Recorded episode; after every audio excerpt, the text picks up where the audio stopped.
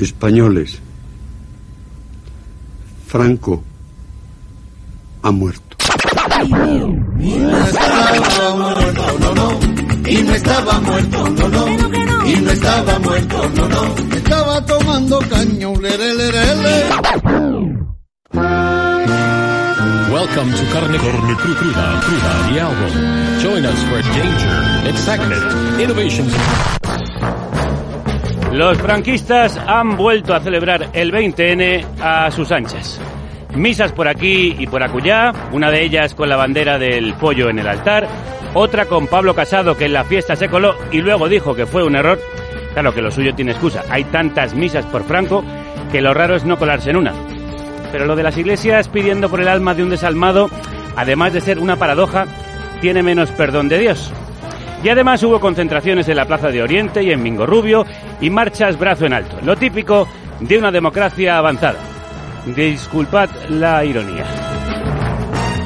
Para rematar la verbena, varios medios independientes de izquierdas, señalados por los fascistas, Caos en la Red, Arainfo, La Última Hora, El Salto y La Marea, fueron víctimas de un ciberataque que les ha impedido informar desde entonces con normalidad y les está provocando enormes daños y pérdidas. El Salto y La Marea son, por cierto, los impulsores del reciente libro de los neocon a los neonazis y de algunas de las mejores investigaciones sobre el franquismo, Vox y la extrema derecha en España. Un ataque de estas características necesita gente y dinero. Si queréis saber quiénes están detrás y de dónde sale la pasta, no tenéis más que leer estos medios. Normal que la ultraderecha ande crecidita, tapando bocas. Ya las ha amordazado en la tele, como conté la semana pasada, porque tienen, aparte de la oligarquía detrás, metida en los grandes medios. Cuentan también con el apoyo de parte de la Iglesia, con el opus en puestos de relevancia y con el lobby Hazte Oír, poniendo panoja para sus aquelarres homófobos, transfobos y antifeministas. Están además en las administraciones e instituciones, desde la justicia al ejército y la policía.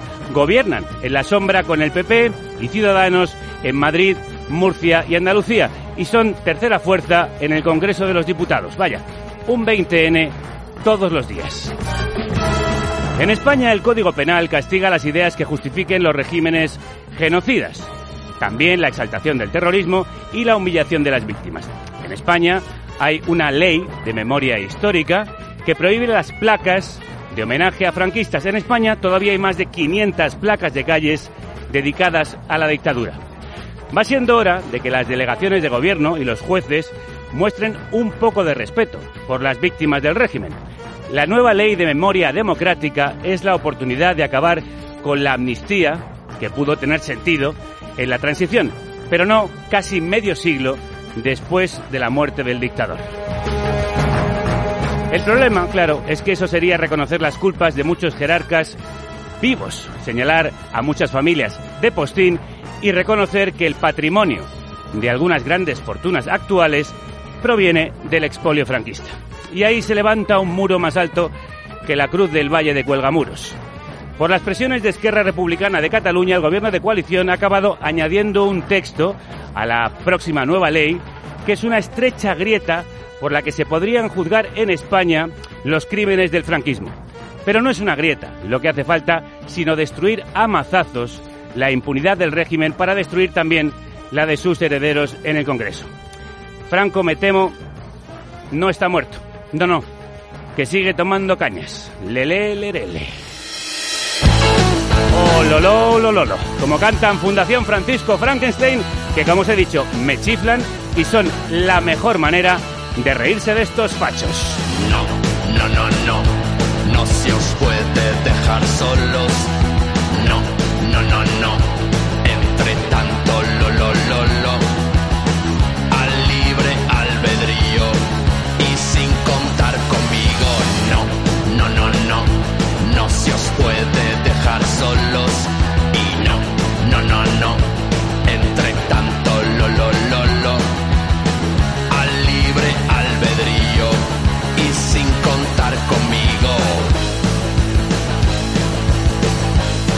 No se puede dejar solos a los franquistas que te la lían. Tampoco podemos dejar solas a las compañeras de los medios atacados. La Marea y El Salto son miembros de la plataforma de medios independientes a la que pertenece Carne Cruda, la República Independiente de la Radio. No se os puede dejar Magda solos. Bandera es la directora de La Marea. Magda, ¿cómo estáis? Hola, pues eh, ciberatacadas, como cuando me preguntabas ayer por el Sí, estado sí. de ánimo. Cuéntanos, Pero ¿qué ha pasado? ¿Qué ha pasado? Se ve todo un poco mejor ahora, ¿eh? Ahora mismo por lo menos se pueden leer nuestras páginas web, ¿no? Creo que estoy metiéndome... eh, Hemos ido viéndolas de manera intermitente, entonces no nos queremos ilusionar. Lo que ha pasado es que desde el, desde el viernes estamos sufriendo un ciberataque eh, bastante bastante grave, o sea, bastante potente porque porque además han atacado el servidor Nodo 50 donde estamos eh, tanto el Salto como, como la Marea y otros proyectos comunicativos como Ahora Info, Caos en la Red y muchos mm, muchas páginas web de los movimientos sociales, entonces están volviendo realmente locos al- a, a la gente de Nodo 50 a la que queríamos agradecer eh, pues el trabajazo que están haciendo, ¿no? Porque están intentando mitigar pues como locos y han atacado además con mucha mala intención porque también han atacado nuestras nuestras páginas de suscripciones, ¿no? Que sabéis que, que tanto el Salto como la Marea pues tenemos un código ético para, para nuestros ingresos y, y nos y vamos vivimos de las suscripciones, ¿no? Se han ido a hacer el máximo daño posible. Quería matizar solo una cosita, perdona, Sí. porque el, libro del que hablas, coordinado por Miquel Santos, que ay Miquel Santos, Miquel Ramos, que es eh, colaborador de la Marea y del y del Salto, es una iniciativa de la Fundación Rosa Luxemburgo. Lo sé, pero que también es que nos hemos- vosotras detrás. No, no, eh, nosotros es que estamos aliadas con ellos para hacer la distribución de ese libro y nos hemos unido en una campaña que es Unidas frente al Odio para poderlo distribuir y que llegue al máximo de personas. Pero quien, quien lo ha eh, producido, quien lo elabora, es, es eh, la Fundación y quien lo coordina es, es Miquel Ramos, que claro, es periodista, es periodista colaborador de nosotros. Pablo Elorduy es el cofundador del Salto y uno de sus redactores. Pablo, crudos días.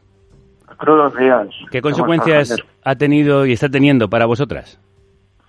Pues muchas eh, y todas eh, muy ambivalentes. Algunas, como podéis imaginar, muy malas eh, a nivel de ánimo, porque eh, pues estamos haciendo, seguimos trabajando, pero pero claro, nos han retirado de la vida pública, eh, así mm, dicho crudamente, ¿no?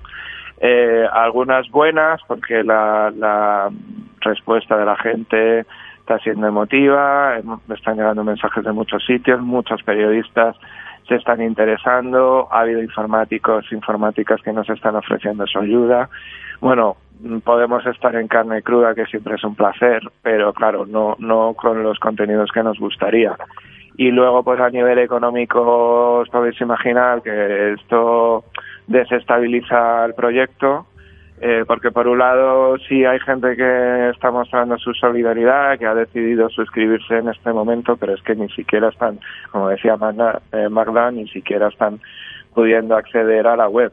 Y luego pues ya la lectura más eh, política, que ya no solo mm, se circunscribe a lo que somos el salto y la marea, sino que el hecho de que estos ataques sean posibles, eh, sean aparentemente tan asequibles, eh, por lo menos como consecuencias legales, pues sienta un precedente bastante siniestro, ¿no? Eh, pues sin, sin, sin intentar exagerar, sin intentar proyectar, pero, pero si, si llegamos a un momento en el que se, se quiere hacer un cese de libertades, pues que mejor que acabar con los medios de comunicación, con la información, ¿no?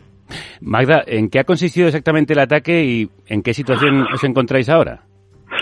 Pues ha sido un ataque eh, de denegación de servicio que consiste en que hay muchas peticiones apuntando a un, pues eso, a una URL concreta, ¿no? Nos informaban desde Nodo 50 que ha habido picos de 20.000 peticiones del servicio, o sea, 20.000 eh, mm, peti- eh, accesos, intentos de acceso a la web, de manera que la bloqueas y nadie puede hacerlo. Quería también recordar eh, eh, que hay otros otros proyectos comunicativos, como la última hora, lo Sí, que, sí. eh, que están en otro servidor y que ya estaban reportando que también les habían atacado. O sea, que esa cosa puede ser mucho más grande. Y lo que decía Pablo, eh, ahora mismo, eh, o sea, que, que es que es muy grave, porque ha habido una solidaridad también de medios de medios grandes, por decirlo de algún modo, porque es un riesgo que podemos correr todas en cualquier momento. Bloquearte de esa manera es, es bastante es bastante más importante. Comparábamos antes lo que era irrumpir una redacción, ¿no?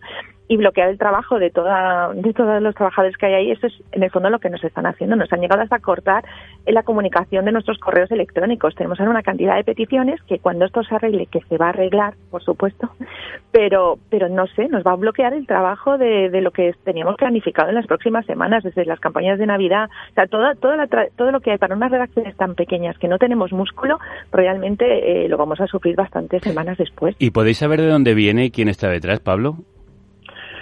Es muy difícil. Eh, en, 2013 uno, hubo un ataque similar y se resolvió en parte, aunque aunque sigue el proceso judicial, porque la persona que lo hizo se jactó en redes. Mm, vamos, era alguien de, de, por lo visto, vinculado a Falange Española que llegó a poner su, su, su DNI. Eh, sin un error de estas características es muy difícil que suceda, mm, bueno, que, que se le se encuentre, digamos, la fuente.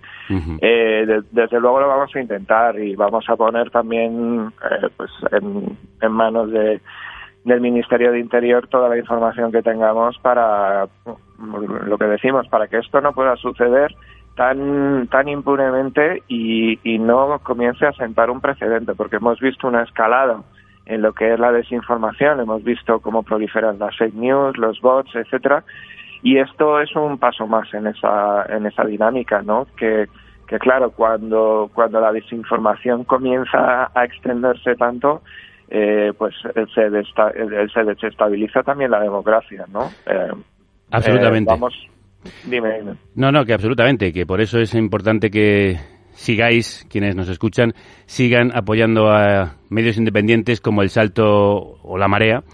Desde aquí hacemos un llamamiento. Cuando vuelvan a estar los servidores a pleno rendimiento, no olvidéis de haceros suscriptores de estos dos medios. Pablo y Magda son parte de sus redacciones. Os mando un abrazo muy fuerte, compañeras. Muchas gracias. Un abrazo, Javier, muchas gracias. Y para hacer periodismo independiente y defendernos de los ataques, ya sabéis que os necesitamos. Dado que empiezan los movimientos del gobierno para intentar blindar.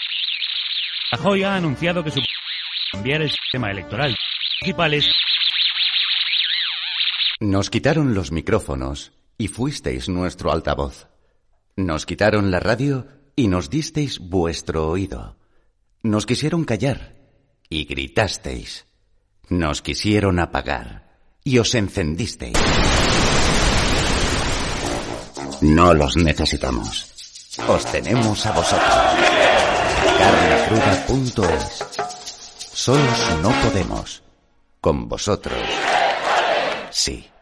De periodismo hablamos hoy con uno de los grandes periodistas de este país. Teníamos muchas ganas de charlar con Ander Izaguirre, cronista de Cumbres y de Abismos.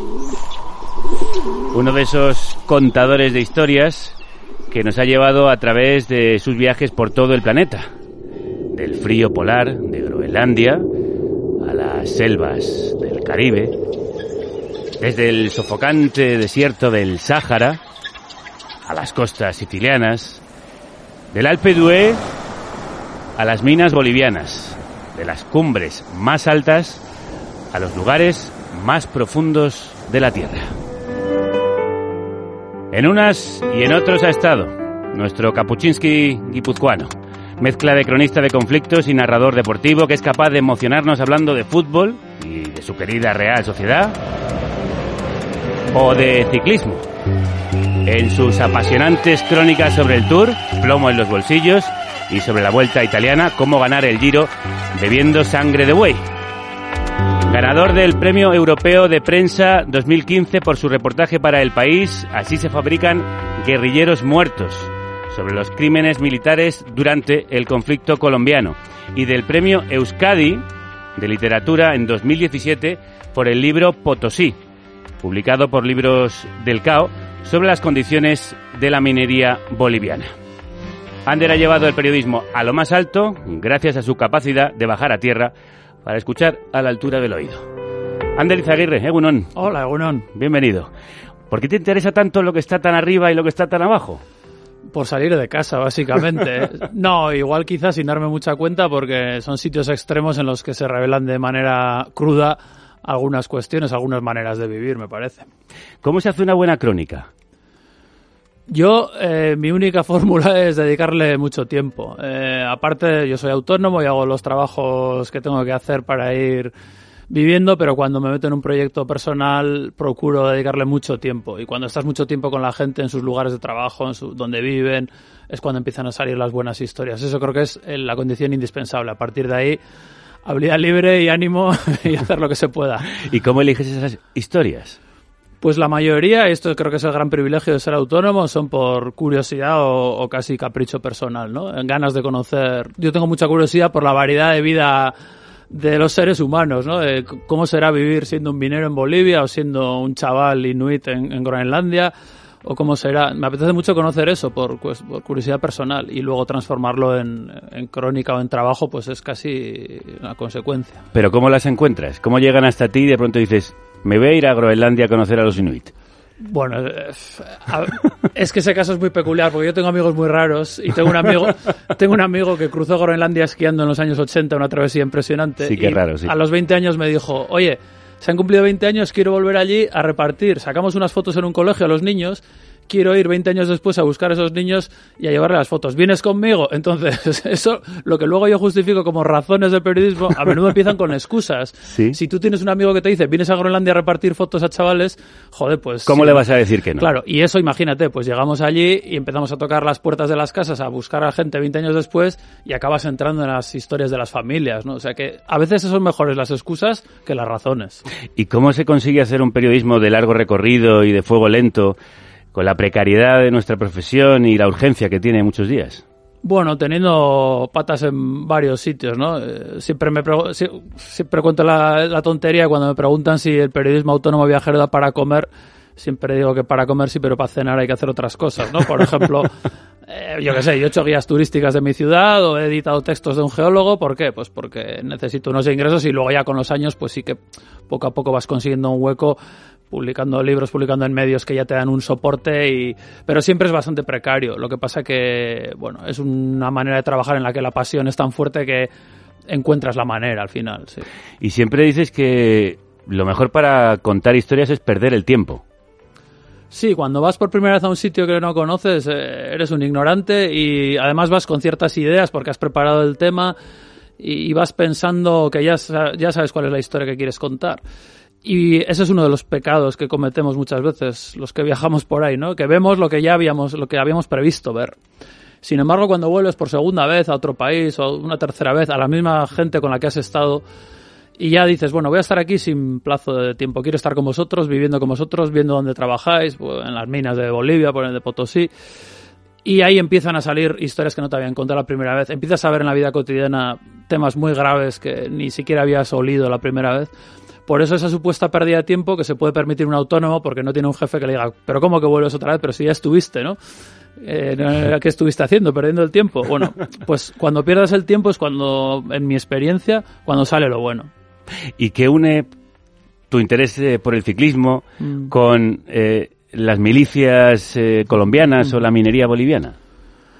Yo me lo pregunto a veces porque me doy muchos bandazos, pero al final creo que en el fondo es fascinación por historias buenas, ¿no? Y lo que he dicho antes, curiosidad por las vidas humanas. Y el, el ciclismo, que a veces yo casi trato de justificarme diciendo, no, bueno, pues cuando intento estar, pues pasarme a un trabajo más relajado, más divertido, escribo ciclismo. Bueno, pero es que en el ciclismo hay unos historiones, en la historia del Giro de Italia, sí, sí, sí, hay unos historiones eh, políticos y sociales reflejados en el deporte, por ejemplo, y las propias historias del deporte son muy buenas. Así que al final da igual lo que te cuenten, que si te cuentan... Mira, acabo de estar en Tenerife con unos pajareros de estos locos de observación de aves. Yo no, tengo, no tengo ni idea de aves, pero tú ves a esa gente hablando con pasión de esas historias y, y, acabo de estar con un señor que tenía palomas mensajeras y mandaba los... Cuando marcaba un gol el equipo de su pueblo que jugaba en el otro extremo de Tenerife, mandaban palomas con un papelito para, para, para anunciar el gol. Entonces, a ti igual también te dan igual las aves, no lo sé. A mí no, no, yo no tengo ni hermosas. idea. Y de repente, eh, sí, hermosas sí, pero no tiene, yo no tengo no, ni, idea. Ni idea, ni idea. Pero da igual el tema que sea, si alguien te cuenta una buena historia, nos seduce a todos, ¿no? Pues Ander Izaguirre es un gran contador de historias y nos seduce con ellas. Vamos a ir dando bandazos con él. Vamos a empezar precisamente por la bicicleta, por el ciclismo, por el Giro de Italia. Quería invitarte a dar una vuelta conmigo en bici porque tú montas mucho, ¿no? Sí, sí, todo lo que puedo. Vas bastante, de ahí viene tu interés por el ciclismo, supongo también. Sí, siempre he practicado desde chaval, competía en bici y sí, me, prefiero estar sentado en el sillín que delante del ordenador, la verdad. bueno, pues yo me pongo a rueda de Ander y con él vamos a recorrer las montañas más imponentes de Italia. Entre Chieti y Nápoles, la travesía de los Apeninos, el Giro descubrió las montañas. Los ciclistas subieron desde la costa hasta Rocaraso, a 1240 metros de altitud. Bajaron, subieron a Rionero Sanítico, bajaron de nuevo, subieron el Mazzerone, bajaron hacia Nápoles. No eran montañas extraordinarias, pero los ciclistas, con el mismo piñón fijo que usaban para llanear o sprintar, sufrían mil penurias para remontar cualquier cuesta a base de chepazos y riñonazos. Ander Izaguirre. ¿Cómo ganar el Giro bebiendo sangre de buey? La primera pregunta es inevitable. ¿Cómo ganar el Giro bebiendo sangre de buey? Una, una pregunta muy de carne cruda, obviamente. sí, sí, sí. Y un titulazo, te tengo que decir. Sí, es que las historias de hace 100 años del Giro son de caerte de espaldas y los ciclistas hablaban del hambre que pasaban, eran unos muertos de hambre casi literales, ¿no? Y hay un ciclista del primer Giro en 1909 que cuenta que iban perdidos eh, por no sé qué campiñas y muertos de hambre y vieron que en una granja estaban justo sacrificando un buey. Y entonces se pararon, eh, vieron que estaban degollando el buey, recogiendo la sangre en un cubo y fueron corriendo los tres ciclistas a coger el cubo con la sangre del buey recién degollado y se la bebieron a tragos, ¿no? Claro, en aquella época era el dopaje que había. Si, si, si estaban degollando un buey, ellos creían de verdad que eso les iba a dar una energía extraordinaria. Entonces, hay todo tipo de, de tretas o de historias de este tipo, sí. Y antes decías que hay mucha política y mucho Sí. Contexto social en las historias de- del ciclismo, en las historias del deporte. Creo que eh, el primer Giro, esa vuelta ciclista a Italia, era una manera de unificar el territorio, ¿no? Claro, es que Italia tenía apenas, no sé, 40 años, ¿no? Y tiene... y- El Giro siempre ha sido muy político, muy consciente de la identidad del país, ¿no? Y decir, bueno, tenemos que hacer una vuelta que una que recorra todo el país, porque tenemos un país hecho por retales, ¿no? Italia era una serie de petachos. Y ya ese primer giro es muy revelador, porque no consiguen, se esfuerzan por llegar al sur, no pueden, no hay carreteras, eh, el sur de Italia está destrozado. Llegan a Nápoles como una gran hazaña, porque de Roma para abajo, bueno, es, es muy gracioso, como para los del norte eso es exotiquísimo, ¿no? Y hay un, sí, hay un punto ex- de exotismo, de racismo, de, bueno, eso es del sur, eso ya es África, ¿no? Eso está reflejado. Los lombardos pasan miedo. A partir de Roma dice, cuidado que aquí nos roban las bicis, ¿no? Eh, refleja muy bien lo que era el país, ¿no? Y lo que va a venir después, las dictaduras, las guerras, todo eso constantemente está en la historia del Giro. ¿Cómo se investigan esas historias? ¿Dónde las encuentras? Jo, pues eh, en este caso, gracias al confinamiento del año pasado, me, me metí en hemerotecas. Bueno, eh, yo, yo tenía mucha documentación, mucho material y con hemerotecas, y luego me puse a hacer entrevistas. Al final es un trabajo en el que yo disfrutaba tanto encontrando historiones, porque los grandes mitos del Giro, el ciclismo, los que amamos un poco este deporte ya los conocemos, pero cuando vas a la hemeroteca a ver realmente aquello que se cuenta de Copy Bartel y vas a lo que se contaba esos días y muchas veces no tiene nada que ver. Y eso es muy interesante, cómo se crean los mitos, ¿no? De lo que se cuenta 50 años después a lo que fue en realidad. Estás hablando de algunos de los nombres más míticos que aparecen en el libro. Está Copy, está Nibali, está Merckx, está Pantani. ¿Cuál es la historia que más te gusta, más te sorprendió? Pues mira, la, la que la menos conocida. Hay una señora, Florinda Parenti, que a la que entrevisté. Ella corría en los años 60. Ah, es verdad. Sí, es una mujer. Era la primera vez que se organizaban campeonatos de Italia de mujeres. Ella fue campeona de Italia en el 65. Y es una señora con energía extraordinaria, tiene ahora casi 80 años, seguía andando en bici hasta hace poco, que ha una lesión de rodilla. Y ella contaba un mundo de, bueno, su empeño por ser ciclista. Ella era de una familia de migrantes a Bélgica, italianos que fueron a trabajar a las minas en Bélgica. Allí aprendió el ciclismo en Bélgica, en Italia las mujeres no andaban prácticamente en bici. Y el rechazo que tuvo en su familia. Su hermano, que era ciclista, le dio un bofetón cuando le vio que andaba en bici. Después la federación les impedía participar en pruebas internacionales porque no les daba la gana. Esta mujer tiene una historia de superación, bueno, y, y una garra a la hora de contar que a mí me fascinó, ¿no? Y yo tenía sus álbumes de fotos, sus recortes de prensa de los años 60. Imagínate cómo describían a las mujeres ciclistas en aquella época, te caes de espaldas, ¿no? y esta mujer, eh, por ejemplo, no pudo ser campeona del mundo probablemente porque no le dejaron ir al campeonato del mundo, que era en San Sebastián, en mi ciudad, en el año 65. Eh, ella competía contra ciclistas de otros países a las que solía ganar en otras carreras. Y yo le quiero convencer que venga un día a San Sebastián al velódromo de Anoeta, que se construyó precisamente para ese mundial, que venga con una bici y que hagamos unos paseos en el Claro. velódromo, ¿no? Y yo lo hablo con ella y ella se cree que le estoy tomando el pelo, pero hay que convencerla a Florinda para que venga a San Sebastián y complete ese mundial que no le dejaron hacer en los años 60. Florinda, si nos estás escuchando, vete para San Sebastián. Desde aquí te lo pedimos. Y hay una historia apasionante que es la de Botequia, que mezcla Sí. geopolítica, ciclismo y algo que le encantaría a Berlanga, el Imperio Austrohúngaro. ¿Quién fue y por qué la incluyes en el libro? Bueno, Bottecchia es una de las polémicas más famosas de la historia del ciclismo italiano porque apareció muerto. Fue el primer italiano que ganó un tour, ganó dos tours de Francia. Era un emigrante pobrísimo que se había marchado a, Francia porque en Italia se moría de hambre. Con 10 años trabajaba en el bosque talando abetos.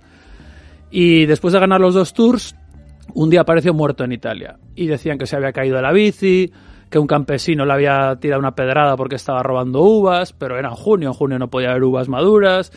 Y se habla de un posible asesinato fascista, eh, de un atropello. Su hermano lo habían atropellado en coche y lo habían matado 11 días antes. Él se había revelado, bueno, parece que había un jerarca fascista involucrado en el atropello casual al hermano.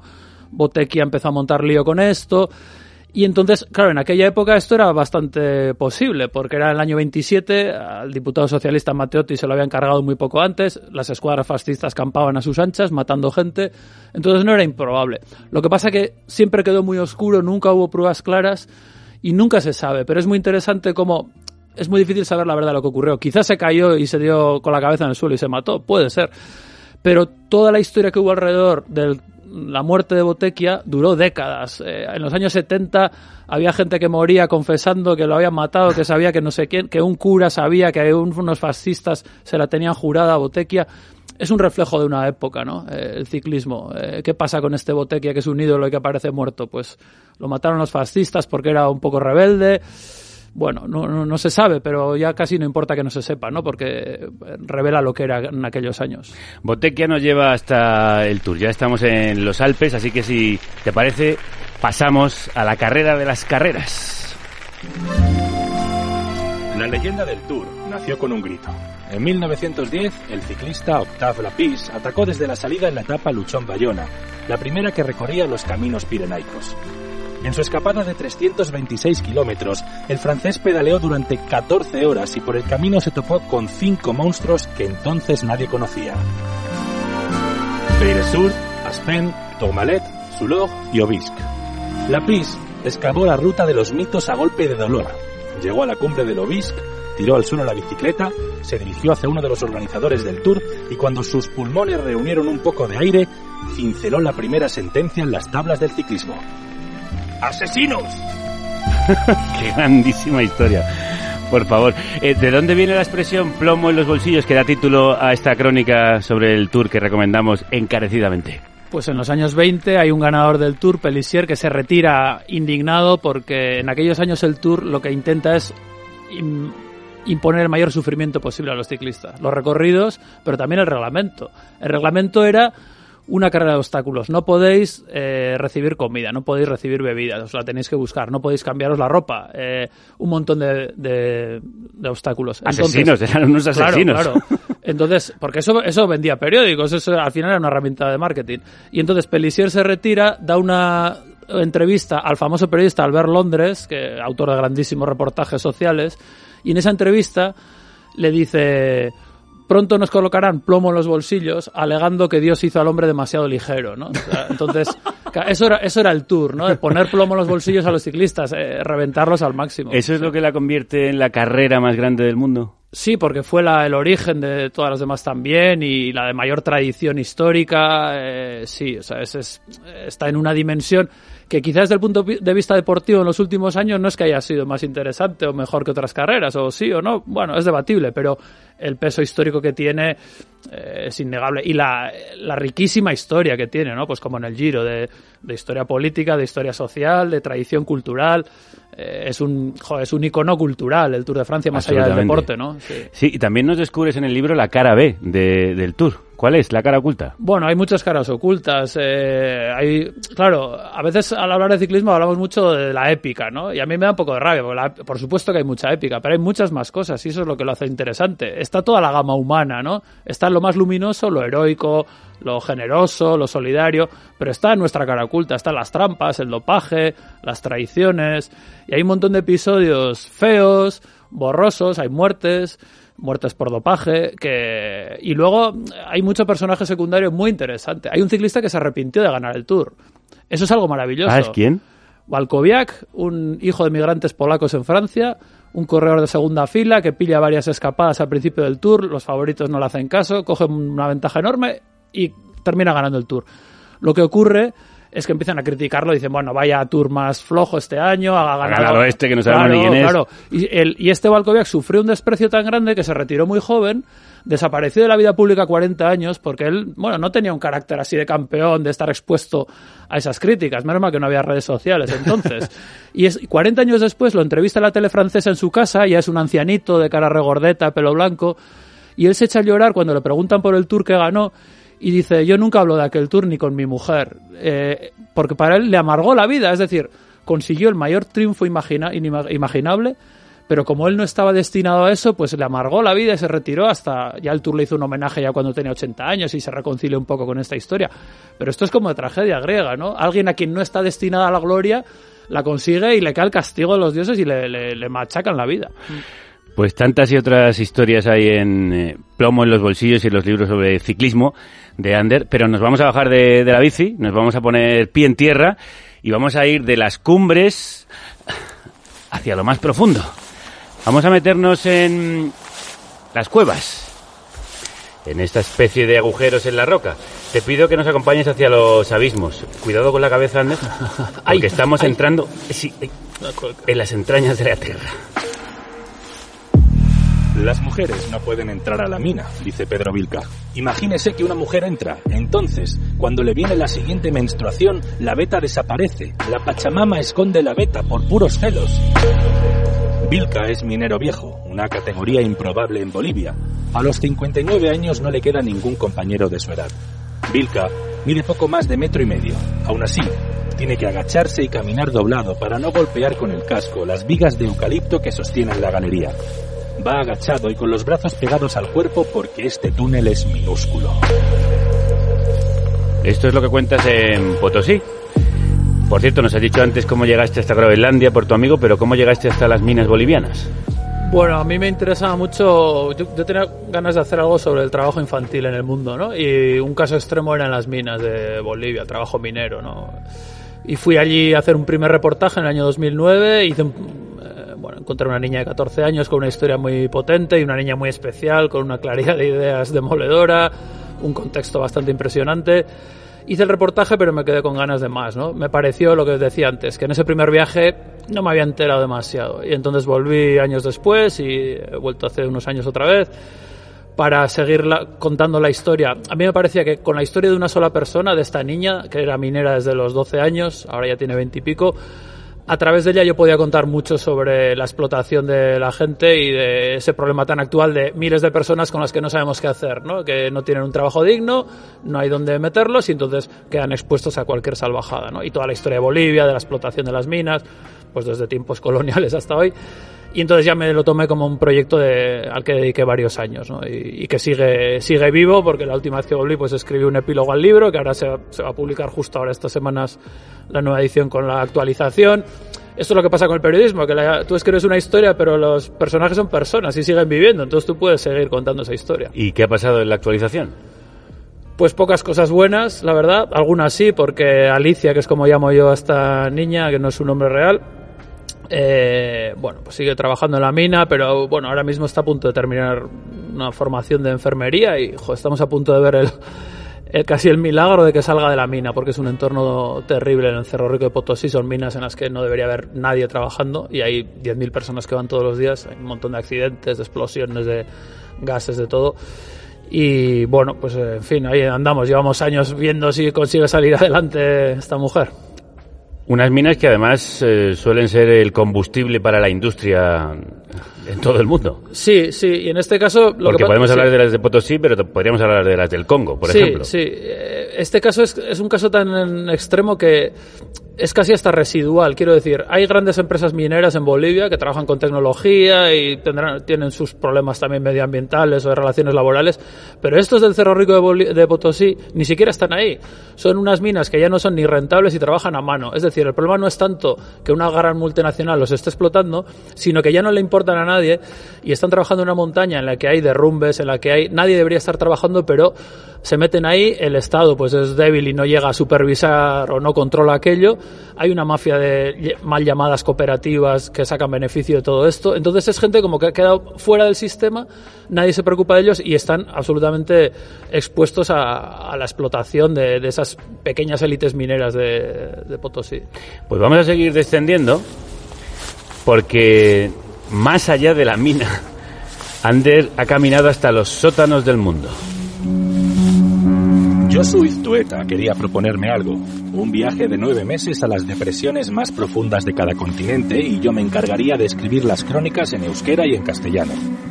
La expedición Pangea empezó en septiembre de 2000 y terminó en junio de 2001. Algunos son territorios enigmáticos y hostiles, pero en todos ellos encontramos voces, pastores, mineros, refugiados, emigrantes, nómadas, porque esa es la gran ventaja de visitar los puntos más bajos y no las cumbres. En las depresiones vive gente. Aunque parezca increíble, sí. Con tu paisano Josu Tueta estuviste durante nueve meses en las depresiones geográficas más profundas de la Tierra. ¿Qué te encontraste allí? Mira, este es el de la excusa de Groenlandia de las fotos. Este es Yosu. Claro, es, Es que mira, en, la, Yosu- en la vida hay que ser bueno buscando excusas. Y amigos. Claro, o amigos que saben buscar excusas. Y Yosu, en aquella época, hace 20 años, cuando todo el mundo, pues en el País Vasco había mucha la fiebre de los 8000, ese era el punto más alto y todo el mundo sabe cuáles son las montañas más altas. Dijo, oye, ¿por qué no hacemos un viaje pero al punto más bajo de cada continente, no? A ver si nos dan una medalla por ir hacia abajo en vez de ir hacia arriba. Y claro, lo bueno, yo era un chaval de 23, 24 años y todavía no sabía muy bien a qué me quería dedicar. Bueno, sí, en fin. Y de repente nueve meses eh, en los que teníamos que escribir una crónica semanal, ¿no? Y esto de ir al punto más bajo de cada continente era una excusa, o sea, eso no, no tenía mayor... Era la, la excusa para pasarnos un mes, dos meses en cada continente, ¿no? Y yo ahí me encontré, pues, bueno, fue fascinante, ¿no? Pues lo que decía, yo creo que ese viaje fue para mí el descubrimiento de, ostras, el mundo es, es alucinante, o sea, está lleno de gente muy peculiar que yo ni imaginaba que podía existir, ¿no? Un pescador de esturiones del- para sacar caviar en el mar Caspio en Rusia o, un esquilador de ovejas en la Patagonia.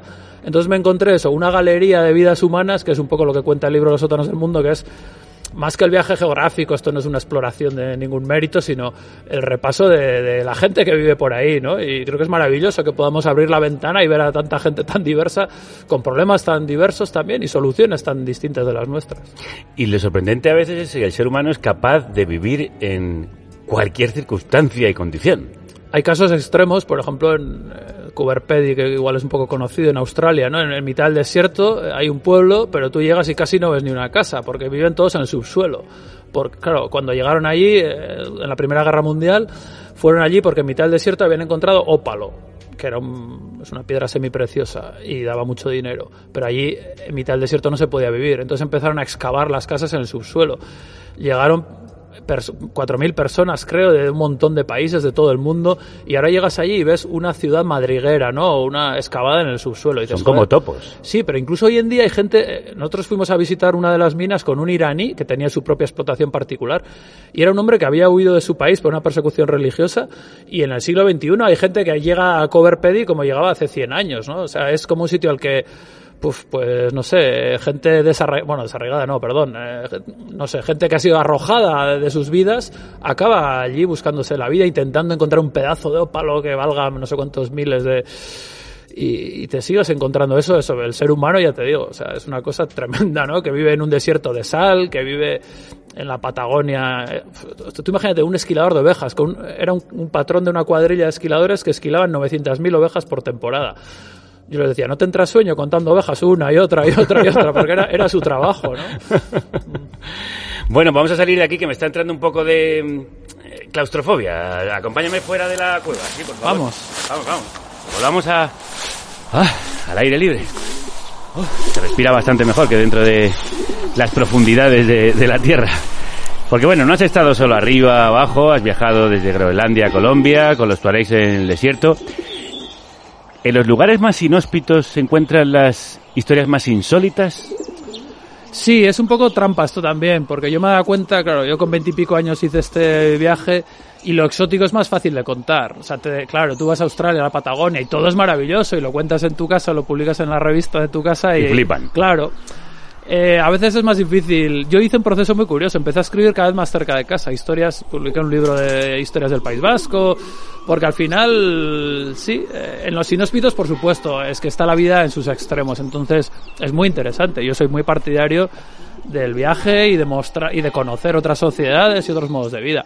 Pero es verdad que para un periodista quizás sea más fácil escribir para un periodista de San Sebastián es más fácil escribir de la Patagonia que, que de una historia en Guipúzcoa, probablemente, ¿no? ¿Y cómo te acercas a lo lejano? Es decir, ¿cómo consigues ganarte la confianza? ¿Cómo te entiendes a Sí. veces con personajes que tienen eh, lenguas Sí. que probablemente ni conoces? Sí, yo aprendiendo sobre la marcha, yo he visto que lo importante es darte cuenta de que eres un ignorante, ¿no? Que llegas a un sitio y tú no tienes ni idea. O sea, no puedes ir con ninguna pretensión de nada, ¿no? Y ah, tienes que pedir ayuda, que es el primer paso. O sea, buscar a la gente que sabe, ¿no? O sea, tú vas a Bolivia y dices, bueno, a las minas, sí, he leído un montón de libros, pero a ver, me tengo que reunir con gente que me explique cómo funciona, que me sugiera qué gente tengo que visitar, qué familias. Lo indispensable cuando uno va viajando, creo que es la manera de hacer este trabajo, si no vives toda la vida en otro sitio que no es el tuyo, cuando llegas un poco de paso, es preguntar a los que saben y buscar a los que saben y que te guíen los que saben. Al final somos transmisores de historias ajenas, ¿no? No somos nadie para imponer nuestra interpretación así a las bravas. ¿Y qué crees que has aprendido de la condición humana, conociendo a tantos humanos distintos? Bueno, que en el fondo tenemos, esto es un poco tópico, pero es verdad que tenemos eh, ciertos impulsos y ciertas esperanzas y alegrías y miedos bastante comunes. Pero luego ya digo, es que insisto en esto, pero que somos una especie curiosísima, o sea, y muy... eh, me, me gusta porque somos a la vez como muy sublimes, joder, nos adaptamos a los polos, a los desiertos, hacemos expediciones impresionantes, somos muy épicos y a la vez somos bastante ridículos, somos poca cosa, ¿no? Y eh, me siento como cariño por la especie humana, somos como hormiguitas, ¿no? Joder, tú vas a, no sé, a unas cordilleras, al Karakorum, en el Himalaya, y ves ahí unos, los baltíes que viven allí, y dices, joder, estos son como hormiguitas que se han buscado la vida entre glaciares, pero joder, a la vez que épicos, ¿no? O sea, que, que se han ganado la vida aquí. No sé, somos una mezcla de lo más grande y lo más pequeño que a mí me, me da casi ternura y me, me da cariño por la especie humana. Eso define también muy bien tu periodismo, lo de arriba y lo de abajo. Y me ha gustado mucho esa definición del ser humano como alguien épico y ridículo al mismo tiempo. Sí, creo que somos en distintas proporciones, ¿no? Pero somos un poco así. Ander Izaguirre, es que ricasco. Suey, un gusto. Bueno, ha sido un gustazo tenerle hoy aquí. Los protagonistas de algunas de las crónicas de Ander bien podrían ser los refugiados que van a ser protagonistas del programa que haremos muy pronto en Bilbo. Carne cruda en colaboración con UNRWA. Te trae un nuevo programa en directo. Palestina, voces de una espera sin fin. Un programa en el que las refugiadas palestinas serán las protagonistas. Para conocer sus 73 años de Nakba. Sus 73 años de exilio. Con la música en directo de Anari y muchas más sorpresas. Apunta la fecha. El 26 de noviembre a las 8 y media de la tarde Desde Bilbao. en el Teatro Campos Elíseos Reserva tu entrada en vocespalestinas.com. o en carnecruda.es. Noticia de última hora, las entradas ya están agotadas. Gracias una vez más por no dejarnos solos y llenar los teatros. Por cierto, si finalmente no podéis ir, alguno o alguna de vosotras, y tenéis la entrada, por favor, devolvedla, porque luego siempre hay gente que se queda fuera con las ganas. Consuma crudeza. Es el mercado, amigo. Con la colaboración de Outly, It's like milk. but made for humans. Y vamos a seguir hablando de contar historias, de contarlas de manera sostenible. Brenda Chávez, crudos días. Crudos días, Javier. Eso, cuéntanos, ¿qué nos traes? Pues vamos a hablar de rodajes de cine sostenibles, una realidad incipiente en nuestro sector que nos va a descubrir una de las pocas profesionales que se dedican a ellos, que está aquí con nosotros, junto a algunos proyectos audiovisuales que vamos a escuchar que están dando pasos en este sentido.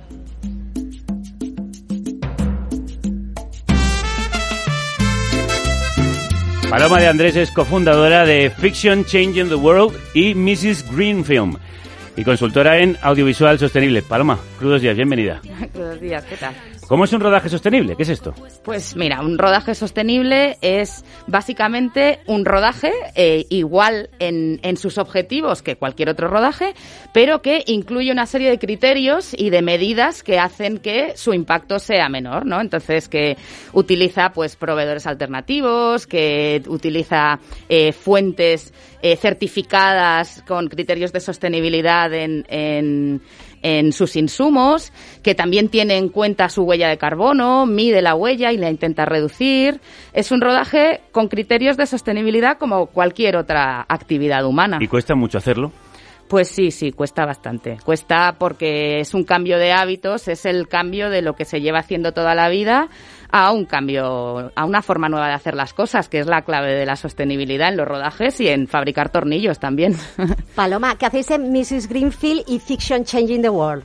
Pues mira, eh, primero en Fiction Changing the World, que es la primera que, que nace, eh, la, la, creamos como productora para escribir guiones que incluyan criterios de sostenibilidad, ¿no? Que informen sobre pues la Agenda 2030, los, los proyectos que tenemos para cambiar este mundo, ¿no? Que tanto necesitamos. Entonces, ficción nace para mm, escribir guiones y escribir historias que hagan que la gente se involucre, encuentre su papel y su rol en la agenda y, se motive, ¿no? Porque al final los datos fríos son estupendos, pero a veces no nos mueven. Sin embargo, una historia con planteamiento, nudo, desenlace, personajes con los que empatizas, te inspiran, etcétera, pues eh, te puede mover más, ¿no? Entonces nació por ahí. Eh, y en el proceso, eh, yo venía del entorno de la sostenibilidad y me metí en el mundo del cine y de repente pues descubrí que en la propia producción de esas películas o esas o esas series, ¿no? O lo que la producción audiovisual también se podía reducir el impacto. Entonces, junto a un equipo de compañeras maravillosas con las que trabajo del entorno audiovisual y del entorno de la producción, creamos Mrs. Green Film, que eh, lo que hace es apoyar al sector audiovisual en su transición. Es una consultora que hace que, que, nos metemos en los rodajes, en la planificación de los rodajes y ayudamos a que estos criterios se hagan realidad. Y si no me sale del Y estamos escuchando a nuestra queridérrima Rosalén. ¿Por qué la has elegido, Brenda? Efectivamente, porque es la banda sonora de la película La boda de Rosa. Papi, ¿qué haces aquí? He pensado que me vengo aquí. ¿Cómo? Que estoy cansada de muchas cosas. Si estoy pensando en abrir el taller de mi madre. Quiero empezar una nueva vida. Ahora es mi momento. Hay veces que hay que dar al botón nuclear y empezar de cero. ¿De qué botón nuclear me estás hablando, mamá? ¿Pero qué es esto de que te casas? Hija, el rodaje de la boda de Rosa fue sostenible, entiendo. Bueno, el rodaje de esta película fue una especie de proyecto piloto pionero en el que se siguieron algunas recomendaciones sostenibles como medir la huella de carbono. Ah. Lina Badenes, de Turanga Film, una de las productoras de la boda de Rosa, nos cuenta algunas de esas recomendaciones. Eliminar del catering un día a la semana la proteína animal. La otra era desplazarnos siempre que era posible a las localizaciones en bicicleta y cuando no era posible pues intentar ir en transporte compartido y la tercera fue hacer un cálculo de todos eh, de todo el transporte que habíamos utilizado y de la huella de carbono que había generado para compensarlo plantando árboles al final del rodaje. Lina Badenes nos contaba esta experiencia piloto de la boda de Rosa Paloma. ¿Pueden llevarse a cabo esta, a una escala mayor este tipo de pruebas? Sí, claro que sí. Eh, de hecho, lo estamos ahora llevando a cabo, ¿no? Ahora que se ha puesto más en boga y que realmente está empezando a, a calar dentro del sector, eh, pues esta experiencia piloto que, que, se hizo en la boda de Rosa ahora se está haciendo de forma mucho más profesionalizada, muchísimo más integrada dentro de la propia producción. Y sí, sí, por supuesto, todo, todo se puede hacer de otra forma.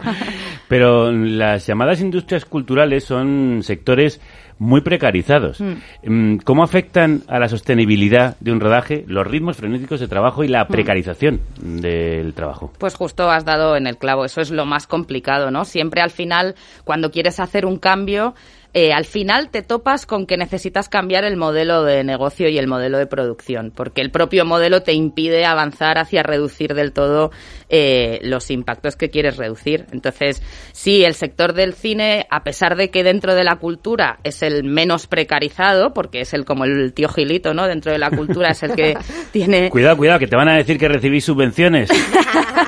Sí, sí, me lo van a decir, me lo van a decir. Y además que ahora las recibimos con criterios de sostenibilidad, que si queréis luego podemos también Ah, mira, hablar mira, de esto, mira. porque ahora se ha introducido. Pero bueno, hablando de la precariedad, eh, es una realidad del sector cultural, pues ya sabemos, ¿no? Por amor al arte hay mucha gente que hace muchas cosas, también en el cine, eh, y además encima eh, es un sector que utiliza unos tiempos cortísimos, contrata a los equipos durante un tiempo específico eh, en el que caben pues lo que cabe eh, y a veces el hacer las cosas de otra forma exige tiempos mm, pues un poquito más a largo plazo, ¿no? Ya sabemos la diferencia entre el corto y el largo. Por supuesto que hay precariedad y por supuesto que eso es una de las claves de sostenibilidad social que habrá que abordar y que esperamos que con el cambio de modelo se vaya integrando, pero no son cosas rápidas. Esto sí que es una de las cosas que vamos a tardar más en cambiar. También actualmente hay series que están empezando a asumir estándares de sostenibilidad más, soste- más, más sostenibles, perdón. Vale, la redundancia.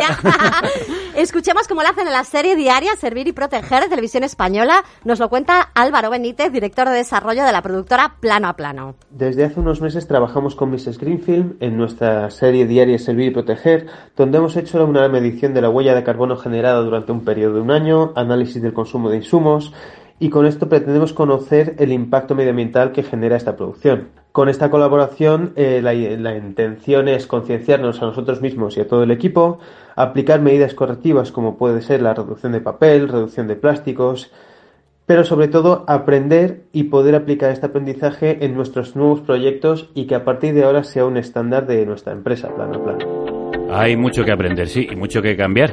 Va a llevar tiempo, pero bueno, está el camino iniciado. ¿Hacer rodajes sostenibles, Paloma, en una serie es más difícil que en el cine? No es más difícil, es más largo. Eh, los rodajes de una película normalmente son más cortos, eh, normalmente, eh, porque en esto son muy adaptadas a proyecto, que los rodajes de una serie. Eh, y luego la serie tiene algunos inconvenientes de que las, los guiones se van dando durante la propia producción, entonces a veces el plan de sostenibilidad no lo puedes idear del todo al principio, tienes que irlo cambiando durante el propio proceso, pero no, la sostenibilidad en el audiovisual te da exactamente igual que estés rodando un spot de publicidad, una serie o a tu prima en su pueblo, o sea, al final ahí hay una clave de de las acciones que puedes hacer que se pueden replicar en cualquier lugar donde haya una cámara y algo que se esté grabando. Brenda. Estas producciones sostenibles de cine, además, pueden generar nuevos empleos verdes en el sector, como el de Ecomanager. Ecomanager es una figura bastante nueva. ¿Y en qué consiste este trabajo? Esencialmente es trabajar con los compañeros de otros departamentos para ayudarles a reducir el impacto medioambiental de su trabajo. Ver cómo reducir el consumo de recursos, buscar alternativas sostenibles a las cosas que compran y los servicios que contratan habitualmente y también organizar la gestión de los residuos. La otra gran tarea es la de recopilar la información necesaria para la medición de la inevitable huella de carbono de cada producción. Asia Haridna lleva 20 años dedicándose a la coordinación de producción. Le frustraba ver el derroche de recursos para unos pocos días de rodaje. Es la co-creadora de un software de, de, producción para empresas llamado Wilco, como la banda de rock, pero con doble L, Ajá. que ayuda a evitarlo. Y también es eco-manager, como nos ha contado.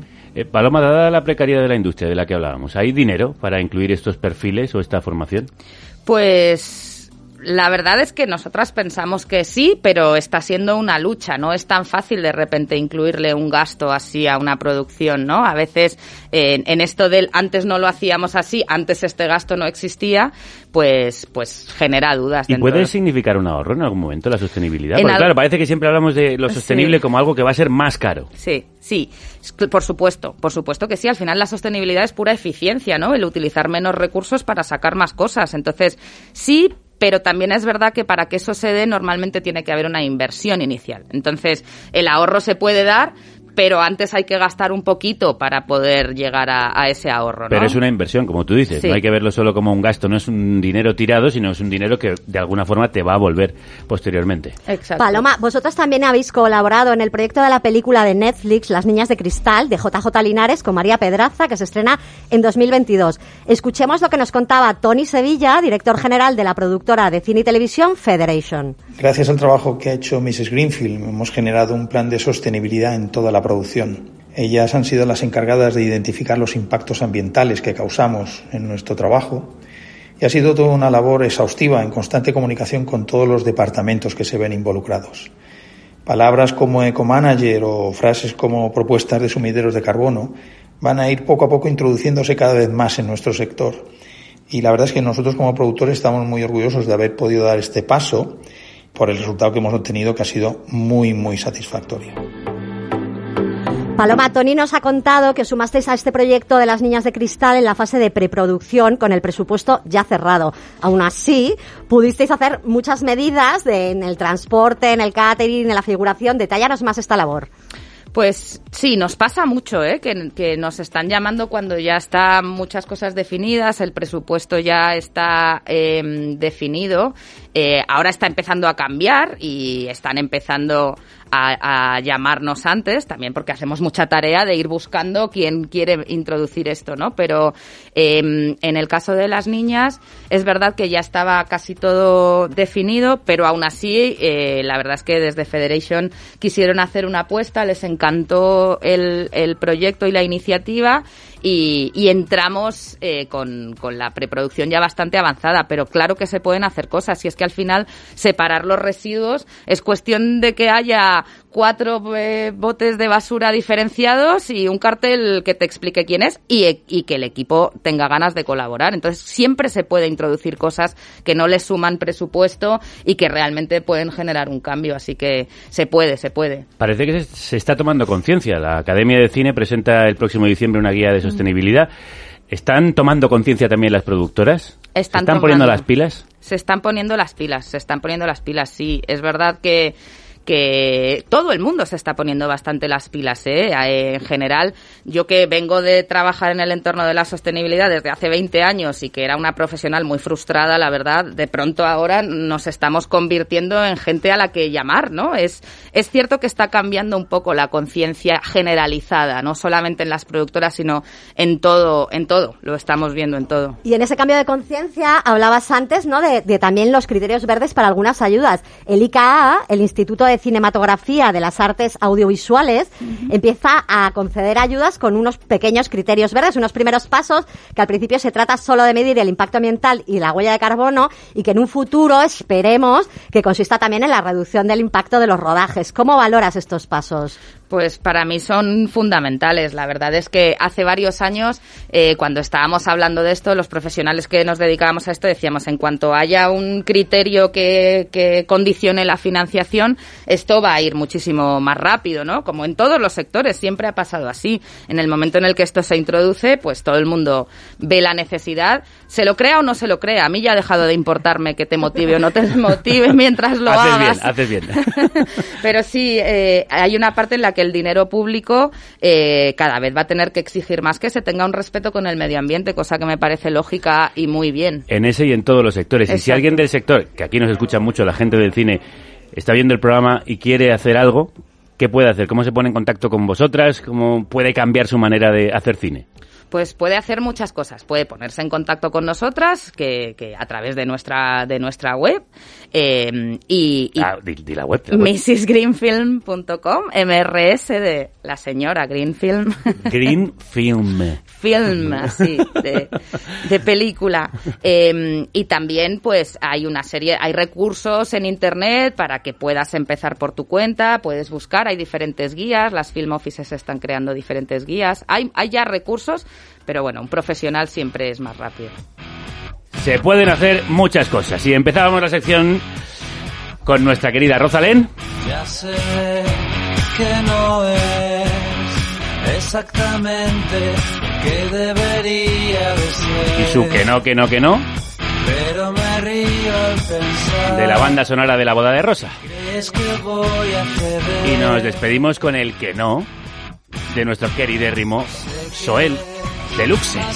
Un clásico del indie patrio del que hace casi 20 años. En fin, ¿cómo pasa el tiempo?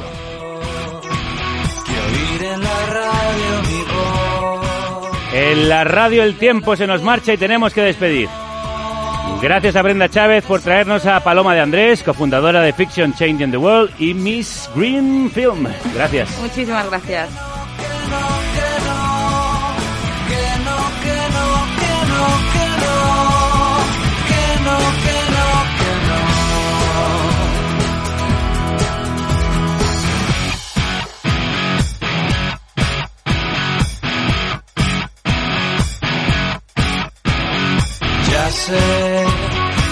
Quizá no es el momento ni es el lugar ideal, pero dejarlo pasar sería un triste final.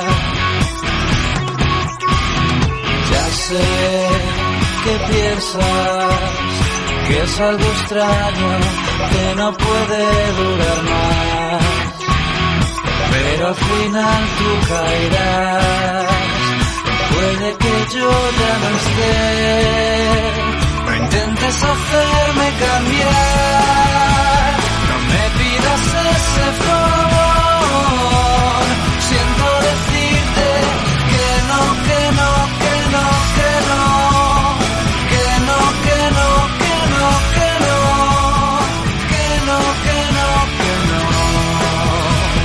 Que sí, que sí, que sí, que nos tenemos que ir, nos vamos, pero volvemos mañana con más. Uno de nuestros especiales científicos en el que abordaremos la sostenibilidad y viabilidad de las nucleares. Hasta entonces, que la radio os acompañe. Oye, oye, espera, que aún falta algo. Recomienda el programa o difúndelo en tus redes, si te ha gustado. Nos vendrá muy bien. Y si puedes, ayuda a hacerlo posible en carnecruda.es. Eso es todo. Gracias.